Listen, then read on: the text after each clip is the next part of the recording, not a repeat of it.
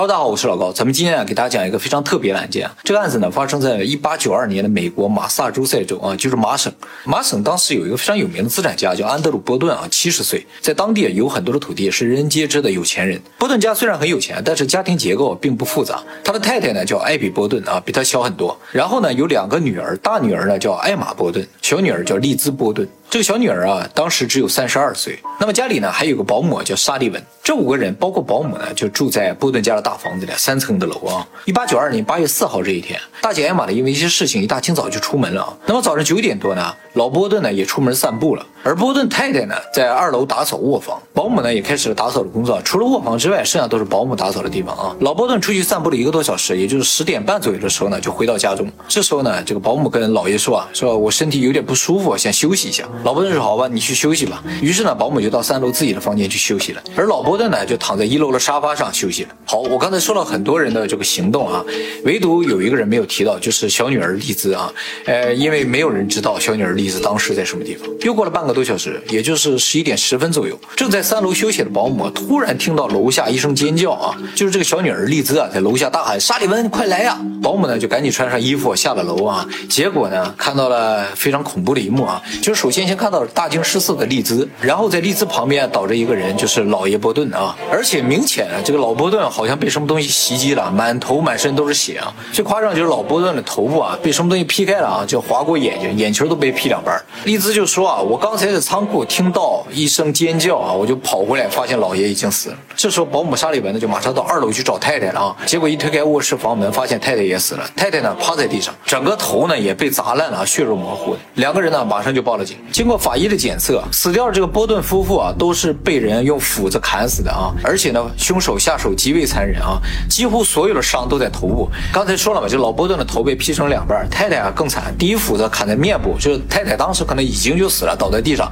结果。这个凶手又用斧子继续在他的后脑砍了十七下啊，直到把整个头砸烂。可见凶手呢对二人是充满仇恨啊！而且呢还发现了一个非常奇怪的事情，就是太太和老波顿他们俩死的时间呢是不一样的。据法医推测啊，波顿太太呢是早上九点多就已经死了，而老波顿呢是十一点钟左右死的。两个人的死亡时间差了足足两个小时啊，这就很奇怪是吧？如果是一个凶手干，那么要么这个人在波顿家潜伏了两个小时，要么呢就是他先杀死了太太出。去了，后来又折返回来杀死了老爷。但是这两种可能呢，在之后的调查中都被排除了啊，因为周围没有任何人看到有可疑人进入他家，而且家中的这两个人，就是小女儿丽兹和保姆呢，也没有看到任何人进到家中。根本上，警察在家里也没有发现第三个人的痕迹啊。因此，警方认为这应该是内部人作案，也就是说，凶手应该在丽兹和保姆之间啊，或者他俩联合作案的可能性也是有的。但是如果是这样，这个事情呢就不好调查了，因为目击者只有两个人，而这两个人都是嫌疑人，所以他们的口供呢就不能作为证据了。比如说保姆说：“我当时在三楼休息，没有看到案发过程。”这个事情只有丽兹可以证明，而丽兹说：“我当时在仓库。”这个事情也只有保姆可以证明。也就是说，他们俩的口供只能相互证明，而他俩又都是嫌疑人，所以这两个口供就没有任何证据的价值啊。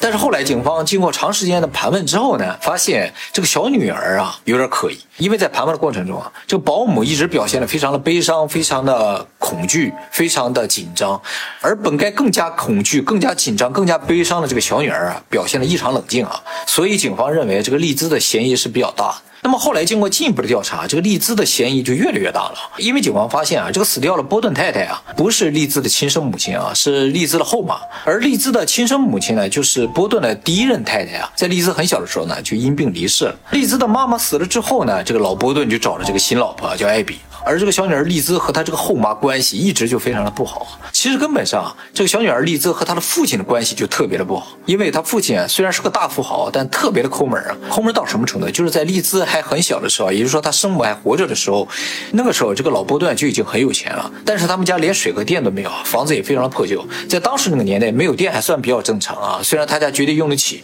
但是没有水就属于比较夸张了。原因呢，就是他这个父亲特别的抠门啊，不舍得给家里花钱，但对自己还是蛮。蛮大方的，自己出去吃啊、喝啊、玩都可以，但就对家里不舍得花钱，对他的老婆、对他孩子不舍得花钱。不仅如此，他这个父亲还特别的严厉啊，经常打骂他们母女，这也是造成他母亲很早就离世的一个重要原因。他生母死了之后呢，老伯顿就换了大房子，并找了一个新媳妇儿啊，但是对他两个女儿的苛刻抠门的态度呢，始终没有发生任何变化，对他们的打骂呢，也从来没有停止过。而他的父亲对这个新老婆就比较好啊，比对他们生母要好很多，会给他买一些首饰啊，买一些衣服啊。于是父女二人的这个矛盾就不断的激化啊，最后到什么程度啊？就是有一天啊，这个丽兹把他后妈的这个首饰盒给偷走了，然后到当铺把里边所有的首饰都当掉了。而老波顿回来之后知道这个事情啊，做了一件非常恐怖的事情，就是把丽兹的宠物啊，一只鸽子给杀掉了啊，然后呢，让保姆给他做成了汤，逼丽兹给喝下去了啊。也就是说，他父亲这种严厉已经到了一种变态的程度了啊。但是问题也来了，丽兹已经三十多岁了，他为什么不离开家里？他这么讨厌他的父亲和后妈，为什么不离开这个家呢？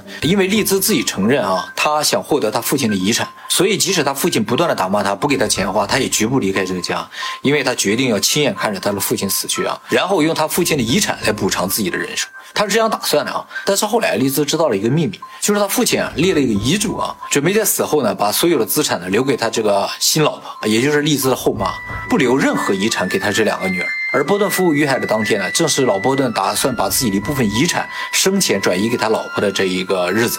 当了解到了这些情况之后，警方基本上认定啊，这个杀人凶手很有可能就是利兹了，因为他有足够并且完美的杀人动机啊。于是呢，警察接下来就只要做一件事情就可以了，就是找到杀人的证据啊。光有推论、光有动机是不够的，必须有证据。接下来呢，警察就开始全面搜索波顿家和周围啊，想找到凶器。结果呢，在地下室发现了一个非常干净的斧子，这个斧子没有斧柄，只有斧头。那个金属的部分，经过检验啊，这个斧子上是没有任何血迹的。但是呢，从形状上而言呢，它和凶器是差不多的。警方怀疑啊，这个斧子应该是被人清洗过了啊。之所以没有斧柄呢，也是因为斧柄因为是木质的嘛，一旦沾染了血迹，很难清洗掉了。所以应该是有人或者叫应该是利兹呢，把这个斧柄给扔掉了，处理掉了。但是很遗憾，直到最后呢，警察也没有找到这个斧柄啊，没有找到凶器呢。后来警方又开始找血衣啊，就是这种近距离的砍杀，凶手身上一定会见有血迹的。所以如果能够找血衣的话，也基本上可以定罪。结果呢，这个血衣也没有找到。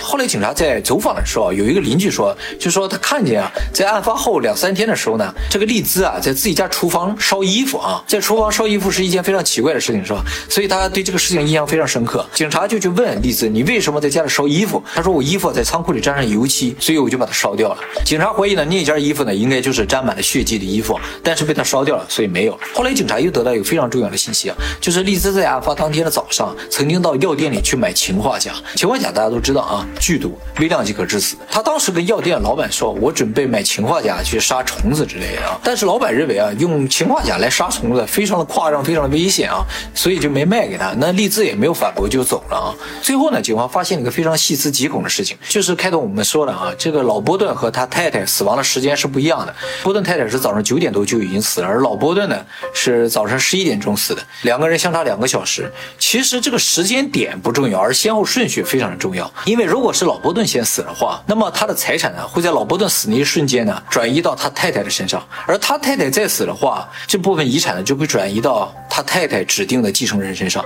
他太太有没有指定继承人，我们不知道啊，但是肯定不会是利兹。而只有当波顿太太先死，而老波顿再死呢，波顿的两个女儿，也就是丽兹和他的姐姐，才会成为第一继承人。所以，如果这个事情是丽兹干的，那么这个事情就不会是一个因为愤怒引起这种激情杀人，而是一个计划缜密的犯罪啊。说到这儿，这个事情从推理上，这个环已经闭合了，凶手基本上就可以认定是丽兹。于是呢，检方以杀人和毁灭证据罪呢起诉了丽兹啊。当然，这个事情啊，因为和有钱人有关系，而且手段极为残忍嘛，所以呢，引起了媒体的高度重视啊。啊，后来经过法院的审理啊，法官和陪审团最终给出了判决结果呢，是无罪啊。为什么会无罪呢？分析原因有三。第一个就是本案没有直接证据啊，也就是说没有物证，也没有目击证人。虽然有人看到他烧衣服，看到他去买毒药，但是这些都是间接证据啊，不能够直接证明他就是杀人凶手。不过检方说了，他把证据都毁掉了，所以也有告他毁灭证据罪。但是这个毁灭证据罪啊，也是需要有证据的啊，就是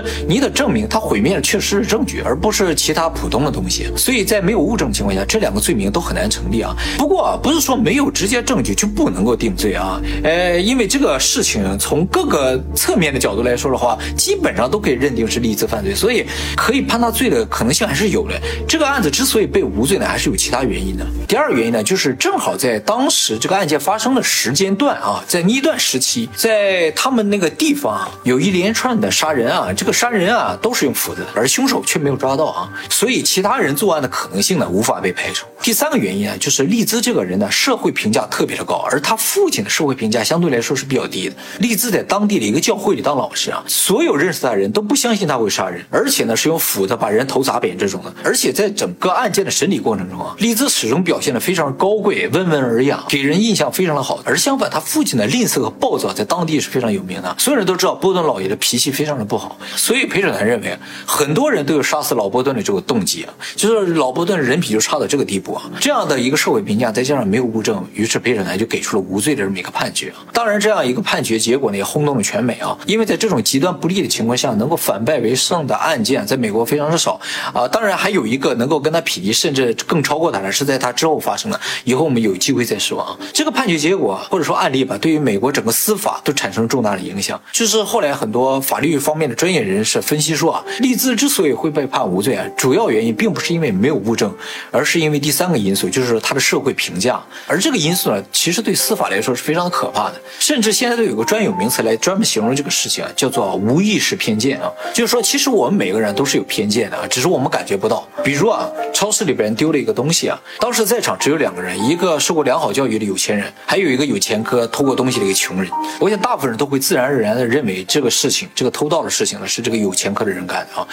这个呢，就叫无意识的偏见。也就是说，我们对这个事情的判断，并不是基于证据，而是基于印象。这种事情在我们日常生活中随处可见啊。当然，这这不是我们故意为之啊，这是我们一种生存本能，就是我们为了生存，对于外界的事物会有一个预判。基于印象的预判，而这个预判呢，就有可能带有偏见。但是在司法上，这种偏见是绝对不允许存在的。法官或者陪审团如果带有这种偏见的话，就会影响司法的公正。所以人们才说嘛，由人来判决人是相当危险的一件事情。就是你虽然可以尽可能的保持公正，但是这种无意识的偏见是你自己意识不到的。你如何来尽可能的保持公正，是吧？这是一个很难解决的问题啊。那么利兹被判无罪之后呢，他和他的姐姐也拿到了遗产啊。不过呢，利兹呢在六十七岁离世，也就是说他拿到资产过后三十几年也就离世啊，也没有活很久了。那么这个案子呢，由于非常有名，所以在接下来一百多年里啊，不断的被改编成了小说呀、漫画，还有影视作品。二零一八年的时候还上映了一部电影啊，就叫《利兹》，